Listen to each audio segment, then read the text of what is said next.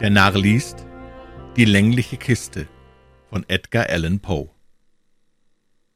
Vor einigen Jahren war es, als ich einen Platz auf dem beliebten Paketboot Unabhängigkeit Captain Hardy von Charleston, South Carolina, nach New York belegte. Wir sollten, falls das Wetter es zuließ, am 15. Juni absegeln. Am 14. ging ich an Bord, um in meiner Kabine allerlei vorzubereiten. Ich sah, dass wir sehr viele Passagiere haben würden, vor allem viele Damen. Die Passagierliste wies mehrere Bekannte von mir auf, und unter anderen Namen entdeckte ich mit Freuden den des Herrn Cornelius Wyatt, eines jungen Künstlers, für den ich warme Freundschaft empfand. Er war auf der Universitätsstadt C mein Studiengenosse gewesen, und wir waren damals sehr viel zusammen. Wie die meisten begabten Menschen war er ein wenig Menschenfeind, empfindsam und begeisterungsfähig. Mit diesen Eigenschaften verband er das wärmste und treueste Herz, das je in einer Menschenbrust geschlagen hat. Ich bemerkte, dass drei Kabinen mit seinem Namen belegt waren, und als ich nochmals die Passagierliste durchging, fand ich, dass er für sich, seine Frau und seine zwei Schwestern Plätze belegt hatte. Die Kabinen waren ausreichend geräumig, und eine jede hatte zwei Schlafkojen, eine über der anderen. Diese Kojen waren freilich so eng, dass sie nur für eine Person ausreichten, dennoch konnte ich nicht begreifen, warum für diese vier Personen drei Kabinen nötig waren. Ich befand mich zu jener Zeit gerade in solch einer grüblerischen Stimmung, in der man sich über Kleinigkeiten Gedanken macht, und beschämt gestehe ich ein, dass ich mich mit einer Menge alberner und unangebrachter Vermutungen betreffs der überzähligen Kabine abgab. Selbstredend ging mich die Sache gar nichts an, doch mit umso größerer Hartnäckigkeit versuchte ich, das Rätsel zu lösen. Schließlich fand ich eine Antwort dafür, von der ich nicht begriff, dass sie mir nicht schon früher gekommen war. Es ist natürlich ein Dienstbote, sagte ich. Wie dumm von mir, dass mir so etwas Naheliegendes nicht früher eingefallen ist und dann blickte ich wieder in die Liste, doch hier sah ich deutlich, dass die Familie keinen Dienstboten mitzunehmen gedachte, obgleich man zuerst offenbar diese Absicht gehabt hatte, denn die Worte »und Zofe« waren hingeschrieben und wieder durchgestrichen worden. »Aha, extra Gepäck«, sprach ich bei mir. »Irgendetwas, das er nicht in den Gepäckraum geben möchte, etwas, das er im Auge behalten möchte? Ha, ich hab's. Ein Bild oder dergleichen. Und das ist es wohl auch, worüber er mit Nicolino, dem italienischen Juden, verhandelt hat. Diese Idee befriedigte mich, und so gab ich also für diesmal meine Neugier auf. Die beiden Schwestern Wyatts kannte ich recht gut. Es waren sehr liebenswürdige und gescheite junge Mädchen. Seine Frau hatte er erst kürzlich geheiratet, und ich hatte sie bisher noch nicht gesehen. Er hatte mir aber oft in seiner üblichen begeisterten Art von ihr erzählt. Er nannte sie hervorragend schön, klug und gebildet. Ich war daher, wie man verstehen kann, sehr begierig, ihre Bekanntschaft zu machen.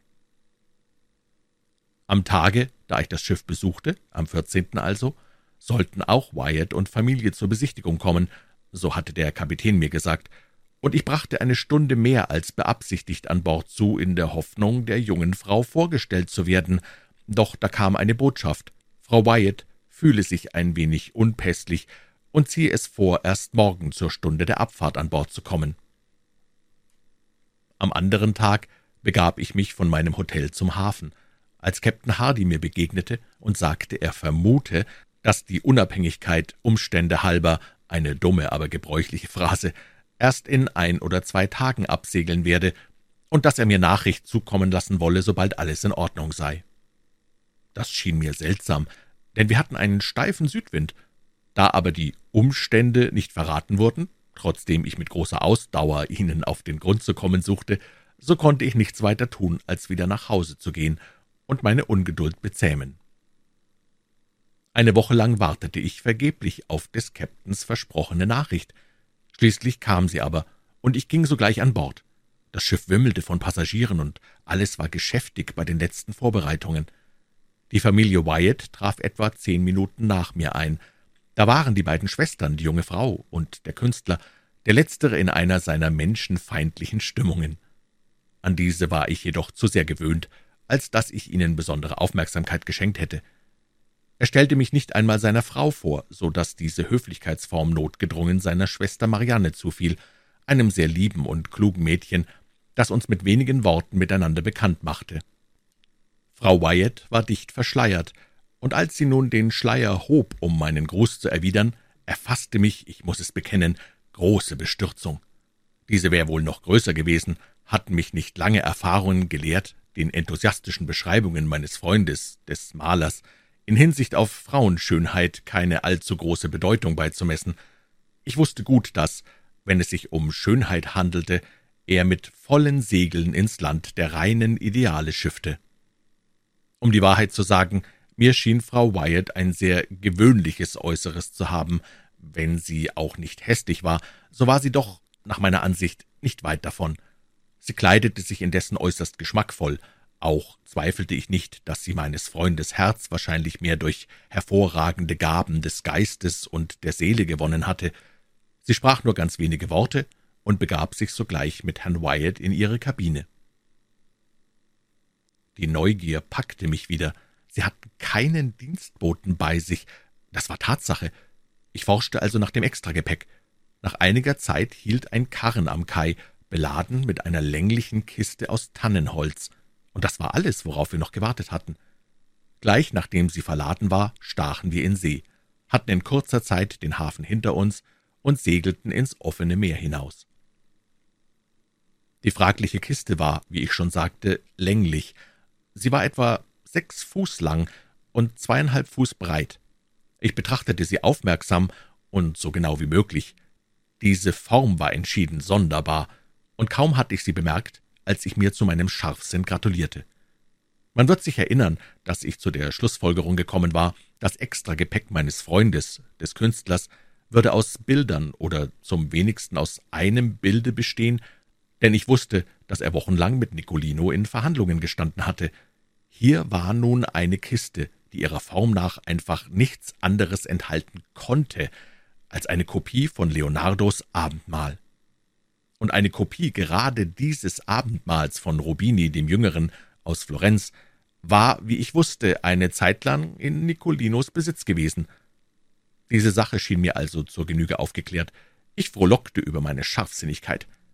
Es war das erste Mal, dass Wyatt in künstlerischen Dingen ein Geheimnis vor mir hatte, aber hier hatte er offenbar vor, mir einen glücklichen Kauf zu verschweigen und vor meinen Augen ein erstklassiges Gemälde nach New York einzuschmuggeln, in der Erwartung, dass ich von der Sache nichts erfahren würde.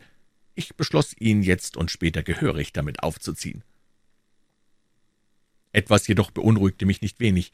Die Kiste kam nicht in die Extrakabine, sie wurde in Wyatts eigener Kajüte niedergestellt, und dort blieb sie und nahm fast den ganzen Fußboden ein. Gewiss eine große Unbequemlichkeit für den Künstler und seine Frau, und dies wohl umso mehr, als der Lack oder die Farbe der Aufschrift auf der Kiste einen strengen, unangenehmen und für meine Begriffe geradezu ekelerregenden Geruch ausströmte. Auf dem Deckel standen die Worte Frau Adelaide Curtis, Albany, New York. Gepäck von Cornelius Wyatt. Hier öffnen, Vorsicht. Nun wusste ich, dass Frau Adelaide Curtis in Albany des Künstlers Schwiegermutter war, doch ich hielt die ganze Aufschrift für eine Mystifikation, durch die besonders ich irregeführt werden sollte. Ich sagte mir natürlich, dass die Kiste und ihr Inhalt nie weiter als bis ins Arbeitszimmer meines Freundes, des Misanthropen, in der Chamber Street, New York, gelangen würden. Die ersten drei oder vier Tage hatten wir schönes Wetter, aber keinen Wind. Wir hatten uns gleich beim Verlassen der Küste dem Norden zugewandt.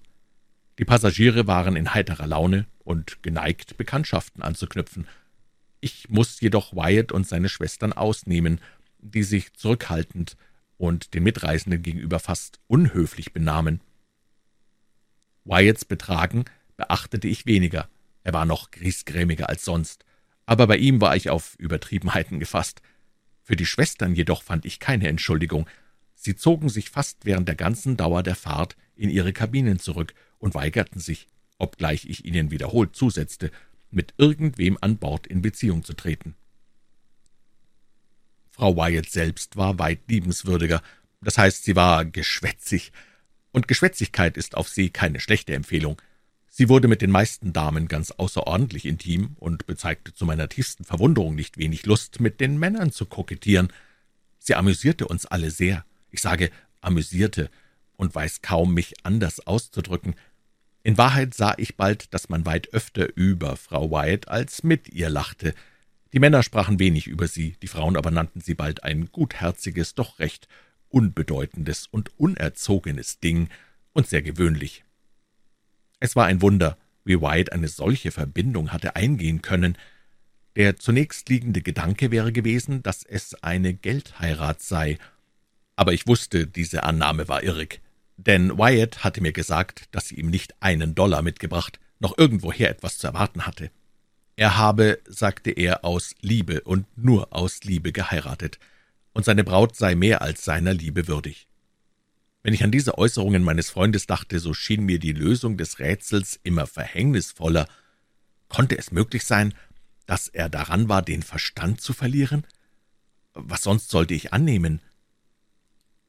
Er, der so empfindsam, so geistvoll, so wählerisch war, er, der einen so ausgesprochenen Abscheu vor allem Falschen, Unechten hatte und eine so starke Vorliebe für alles Schöne? Gewiss, sie war sehr eingenommen von ihm, besonders in seiner Abwesenheit, wo sie sich oft lächerlich machte durch die neugierige Frage, was ihr geliebter Gatte Herr Wyatt gesagt habe. Das Wort Gatte schien ihr stets, um mit ihren eigenen beliebten Worten zu reden, auf der Zunge zu liegen. Indessen hatten alle an Bord bemerkt, dass er ihr auswich, so viel er konnte, und die meiste Zeit allein in seiner Kabine verbrachte. Ja, man kann sagen, dass er fast ganz dort lebte indem er seiner Frau alle Freiheit ließ, sich nach Wohlgefallen im großen Salon mit den anderen zu unterhalten. Meine Schlussfolgerung aus dem, was ich sah und hörte, war die, der Künstler hatte aus irgendeiner Laune des Schicksals oder vielleicht in einem Anfall von Begeisterung und toller Leidenschaft die Dummheit begangen, sich mit einer weit unter ihm stehenden Person zu verbinden, und die natürliche Folge, Abscheu und Ekel waren nun eingetreten. Ich bemitleidete ihn aus tiefstem Herzen, konnte ihm aber aus jenem Grunde doch nicht ganz seine Verschlossenheit in Sachen des heiligen Abendmahls verzeihen. Hierfür beschloss ich Rache zu nehmen. Eines Tages, als er auf Deck kam, nahm ich ihn beim Arm und schritt mit ihm auf und ab. Er schien, wie ich das unter den vorliegenden Umständen auch nicht anders erwartete, in unverändert düsterer Stimmung. Er sprach nur wenig und mißgelaunt, und mit sichtlicher Anstrengung. Ich versuchte zu scherzen, er machte einen schwachen Versuch zu einem Lächeln. Armer Kerl. Wenn ich an seine Frau dachte, verwunderte es mich geradezu, dass er es überhaupt bis zu dem Versuch eines Lächelns brachte. Schließlich wagte ich einen Vorstoß. Ich beschloss, eine Reihe versteckter Andeutungen oder Vermutungen hinsichtlich der länglichen Kiste fallen zu lassen, gerade ausreichend für ihn wahrzunehmen, dass ich nicht so völlig die Zielscheibe seiner kleinen, liebenswürdigen Mystifikation geworden war. Zunächst beabsichtigte ich, aus dem Hinterhalt vorzugehen. Ich sagte etwas über die sonderbare Form jener Kiste, und während ich das sagte, lächelte ich verständnisvoll, zwinkerte mit den Augen und stieß ihn sanft mit dem Zeigefinger in die Rippen. Die Art und Weise, in der Wyatt diesen harmlosen Spaß aufnahm, überzeugte mich sofort, dass er irrsinnig war. Zuerst starrte er mich an, als sei es ihm unmöglich, den Sinn meiner Bemerkung zu erfassen. Schließlich aber war er doch allmählich in sein Hirn eingedrungen, und je mehr und mehr das geschah, desto weiter traten seine Augen aus den Höhlen. Dann wurde er sehr rot, dann entsetzlich bleich, dann, als amüsiere mein Ausspruch ihn höchlich, begann er laut und gewaltsam zu lachen. Das tat er mit immer größerer Heftigkeit zehn Minuten lang oder mehr. Endlich fiel er der Länge nach schwerfällig aufs Deck nieder. Als ich hinzueilte, um ihn aufzuheben, schien es, als sei er tot. Ich rief Hilfe herbei, und mit großer Mühe brachten wir ihn wieder zu sich. Als er erwachte, redete er zunächst irre. Schließlich ließen wir ihn zur Ader und brachten ihn zu Bett. Am anderen Morgen hatte er sich wieder ganz erholt, soweit es seine leibliche Gesundheit betraf. Von seinem geistigen Zustand sage ich selbstredend nichts, auf Anraten des Kapitäns, der meine Anschauung über sein Leiden völlig teilte, mir aber riet, keinem Menschen an Bord etwas davon zu sagen, mied ich für den Rest der Überfahrt seine Gesellschaft. Kurz nach diesem Anfall Wyatts ereignete sich allerlei, was die Neugier, die mich erfüllte, noch steigerte. Unter anderem dies, ich war sehr nervös gewesen, hatte zu viel starken grünen Tee getrunken und hatte daher eine schlechte Nacht. Richtiger gesagt waren es zwei Nächte, in denen ich fast gar nicht schlief. Nun führte die Tür meiner Kabine in die Hauptkajüte oder den Speisesaal, wie alle einschläfrigen Kabinen an Bord. Wyatts drei Räume befanden sich in der Nebenkajüte, die von dem Hauptraum durch eine leichte Gleittür getrennt war. Diese Tür war aber nie verschlossen, selbst des Nachts nicht. Da wir fast immer guten, ja sogar kräftigen Wind hatten, so neigte sich das Schiff sehr erheblich liewärts, und immer wenn das Steuerbord liewärts lag, glitt die Türe zwischen den zwei Kajüten auf und blieb offen stehen, da niemand sich die Mühe nahm, aufzustehen, um sie zu schließen. Wenn nun meine eigene Kabinentür ebenso wie die erwähnte Gleittür offen stand, und meine eigene Tür war wegen der großen Hitze immer offen, so konnte ich von meinem Lager aus ganz deutlich die Nebenkajüte überblicken und auch jenen Teil, wo sich die Kabinen Wyatts befanden. Da sah ich nun in zwei nicht aufeinanderfolgenden Nächten, wie gegen elf Uhr Frau Wyatt vorsichtig aus der Kabine Herrn Wyatts herauskam und die Extrakabine betrat, wo sie bis Tagesanbruch verblieb. Um diese Zeit wurde sie von ihrem Gatten gerufen und kehrte zu ihm zurück. Dass sie tatsächlich getrennt lebten, war mir nun klar. Sie hatten getrennte Zimmer, zweifellos, weil sie eine dauernde Trennung beabsichtigten. Hier also, dachte ich, liegt das Geheimnis der Extrakabine. Da war noch ein weiterer Umstand, der mich sehr interessierte. In den zwei genannten Nächten und kurz nachdem Frau Wyatt in der Extrakabine verschwunden war, wurde meine Aufmerksamkeit von eigentümlichen, behutsamen wie absichtlich gedämpften Geräuschen aus dem Zimmer ihres Gatten gefesselt. Nachdem ich eine Zeit lang aufmerksam gelauscht hatte, gelang es mir schließlich, ihre Bedeutung festzustellen. Es waren Geräusche, die der Maler durch Öffnen der länglichen Kiste mit Hilfe von Meißel und Hammer verursachte. Die Schläge des Letzteren suchte er offenbar dadurch zu dämpfen, dass er das Eisen mit weichem Stoff umhüllt hatte. Ich glaubte sogar, den Augenblick feststellen zu können, in dem er den Deckel völlig abgelöst hatte. Auch konnte ich deutlich hören, wie er ihn abhob und auf das untere Bett der Kajüte hinlegte. Letzteres zum Beispiel erriet ich aus dem leichten Anstoßen des Deckels gegen die Holzleisten des Bettes bei den Versuchen, ihn recht leise niederzulegen. Auf dem Fußboden war kein Raum dafür. Danach trat Totenstille ein, bis zum Morgengrauen war nicht das geringste mehr zu hören, es sei denn ein leises Seufzen und Murmeln, das aber beinahe unhörbar war, falls es nicht überhaupt nur in meiner Einbildung bestand. Ich sage, es schien ein Seufzen oder Schluchzen zu sein, aber natürlich war das ausgeschlossen. Ich glaube eher, dass es ein Klingen in meinen eigenen Ohren war. Herr Wyatt ließ sicherlich nur einem seiner Steckenpferde die Zügel schießen, in irgendeinem Anfall von Kunstbegeisterung. Er hatte seine längliche Kiste geöffnet, um seine Augen auf den Kunstschatz da drin ruhen zu lassen, und so etwas konnte ihn doch nicht zum Schluchzen bringen. Ich wiederhole daher, dass es lediglich eine Vorspielung meiner eigenen Fantasie gewesen sein muss, die Captain Hardys grüner Tee allzu sehr angeregt hatte. In jeder der beiden erwähnten Nächte hörte ich beim Morgengrauen deutlich, wie Herr Wyatt den Deckel der länglichen Kiste wieder schloss und die Nägel mit Hilfe des umwickelten Hammers wieder in ihre Löcher schlug, Nachdem er dies getan, kam er völlig angekleidet aus seiner Kabine heraus und rief Frau Wyatt aus der ihrigen. Unsere Seefahrt hatte schon sieben Tage gedauert, und wir ließen nun Kap Hatteras hinter uns, als ein ungemein heftiger Südweststurm einsetzte. Wir waren allerdings darauf vorbereitet gewesen, da das Wetter schon seit einiger Zeit bedrohlich ausgesehen hatte. Oben und unten wurde alles gut festgemacht, und da der Wind ständig zunahm, lagen wir schließlich unter Gig und Vorbramsegel beide doppelt gerefft. In dieser Verfassung schwammen wir leidlich sicher 48 Stunden dahin, und das Schiff bewährte sich in vieler Hinsicht vorzüglich, das eindringende Wasser war nicht von Bedeutung. Nach dieser Zeit aber wurde der Sturm zum Orkan, und unser Hintersegel ging in Fetzen, wodurch wir so tief ins Wasser gerieten, dass wir kurz hintereinander ein paar gewaltige Sturzseen schluckten. Bei dieser Gelegenheit verloren wir drei Mann über Bord, mitsamt der Kambüse und fast die ganze Backbordschanzkleidung. Kaum waren wir wieder bei Sinnen, als das Vormaßsegel in Fetzen hing, Wir hissten nun ein Notsegel, und ein paar Stunden ging alles gut, da das Schiff den Wellen jetzt viel ruhiger als vorher begegnen konnte. Der Sturmwind blieb jedoch derselbe, und keine Verminderung war wahrzunehmen. Die Takelage war nicht mehr in Ordnung, sondern völlig verwirrt, und am dritten Tage des Sturmes ging gegen fünf Uhr nachmittags bei einem plötzlichen Stoß unser Besanmast über Bord.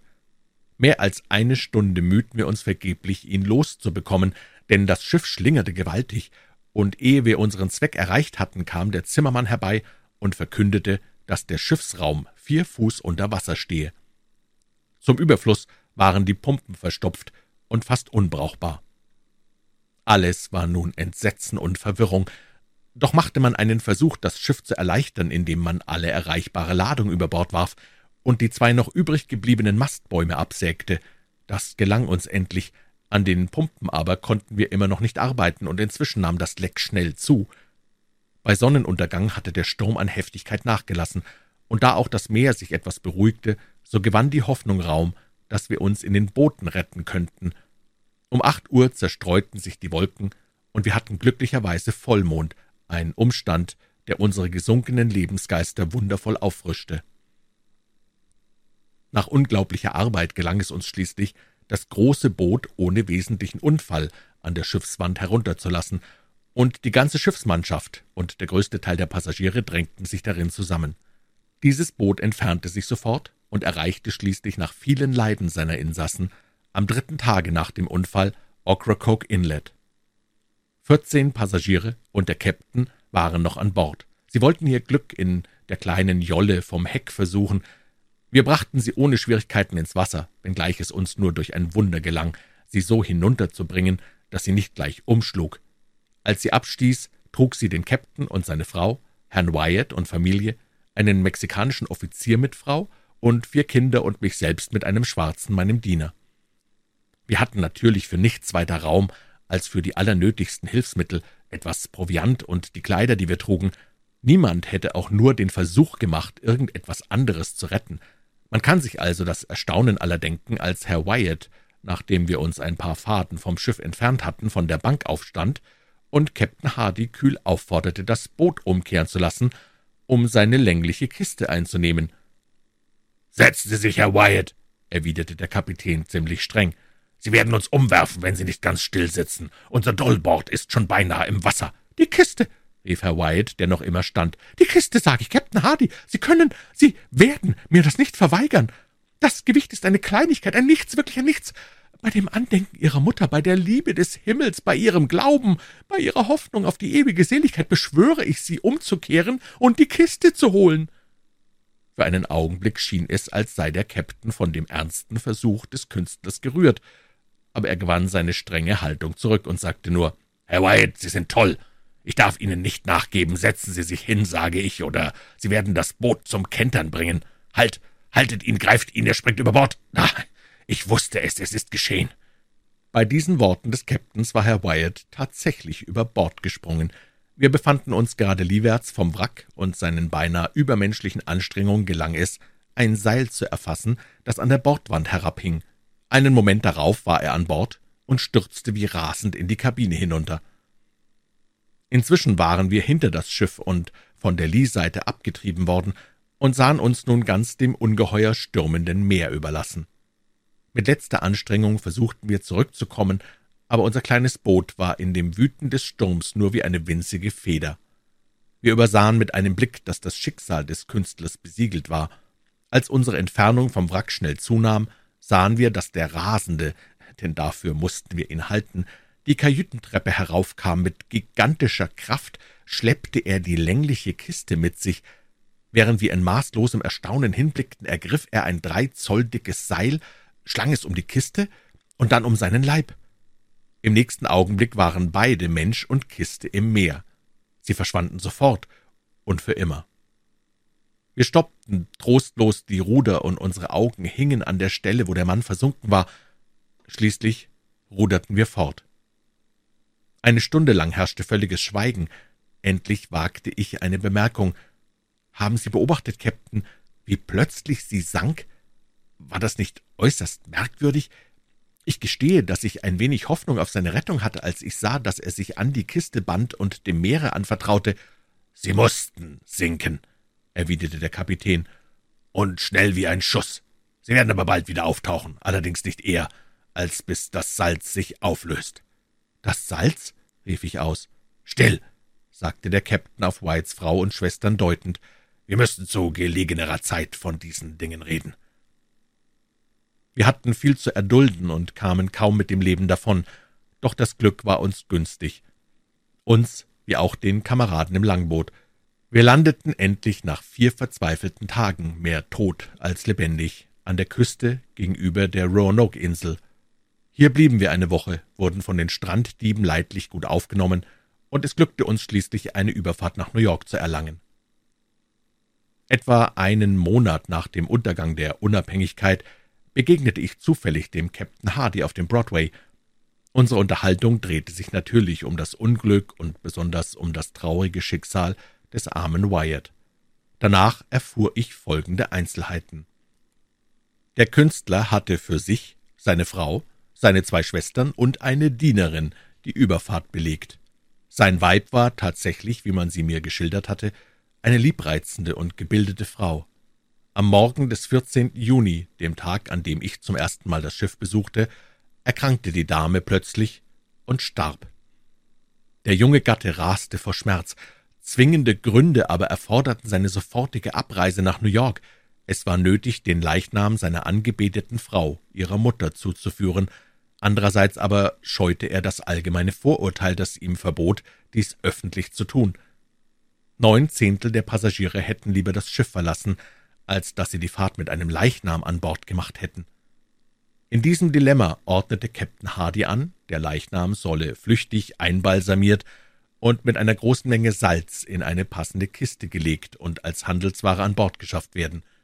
Vom Tode der Frau durfte nichts verlauten, und da es bekannt war, dass Herr Wyatt auch für diese die Überfahrt bestellt hatte, so ergab sich die Notwendigkeit, dass irgendjemand während der Reise ihre Stelle einnehmen musste. Die Zofe der Verstorbenen war leicht dazu zu bewegen, die Extrakabine, die ursprünglich für dieses Mädchen bestimmt gewesen war, wurde nun des Nachts als Schlafraum für die Pseudo-Frau benutzt. Bei Tage spielte sie, so gut sie das eben konnte, die Rolle ihrer Herrin, deren Persönlichkeit, wie man sich vorher vergewissert hatte, niemand an Bord bekannt war. Meine eigenen Fehlschlüsse entsprangen, natürlich genug, einem zu oberflächlichen, zu neugierigen und zu impulsiven Temperament. In letzter Zeit aber habe ich nachts nur noch selten einen festen Schlaf. Was ich auch tue, da ist ein Antlitz, das mich verfolgt, und ein hysterisches Lachen, das mir für immer in den Ohren gellen wird.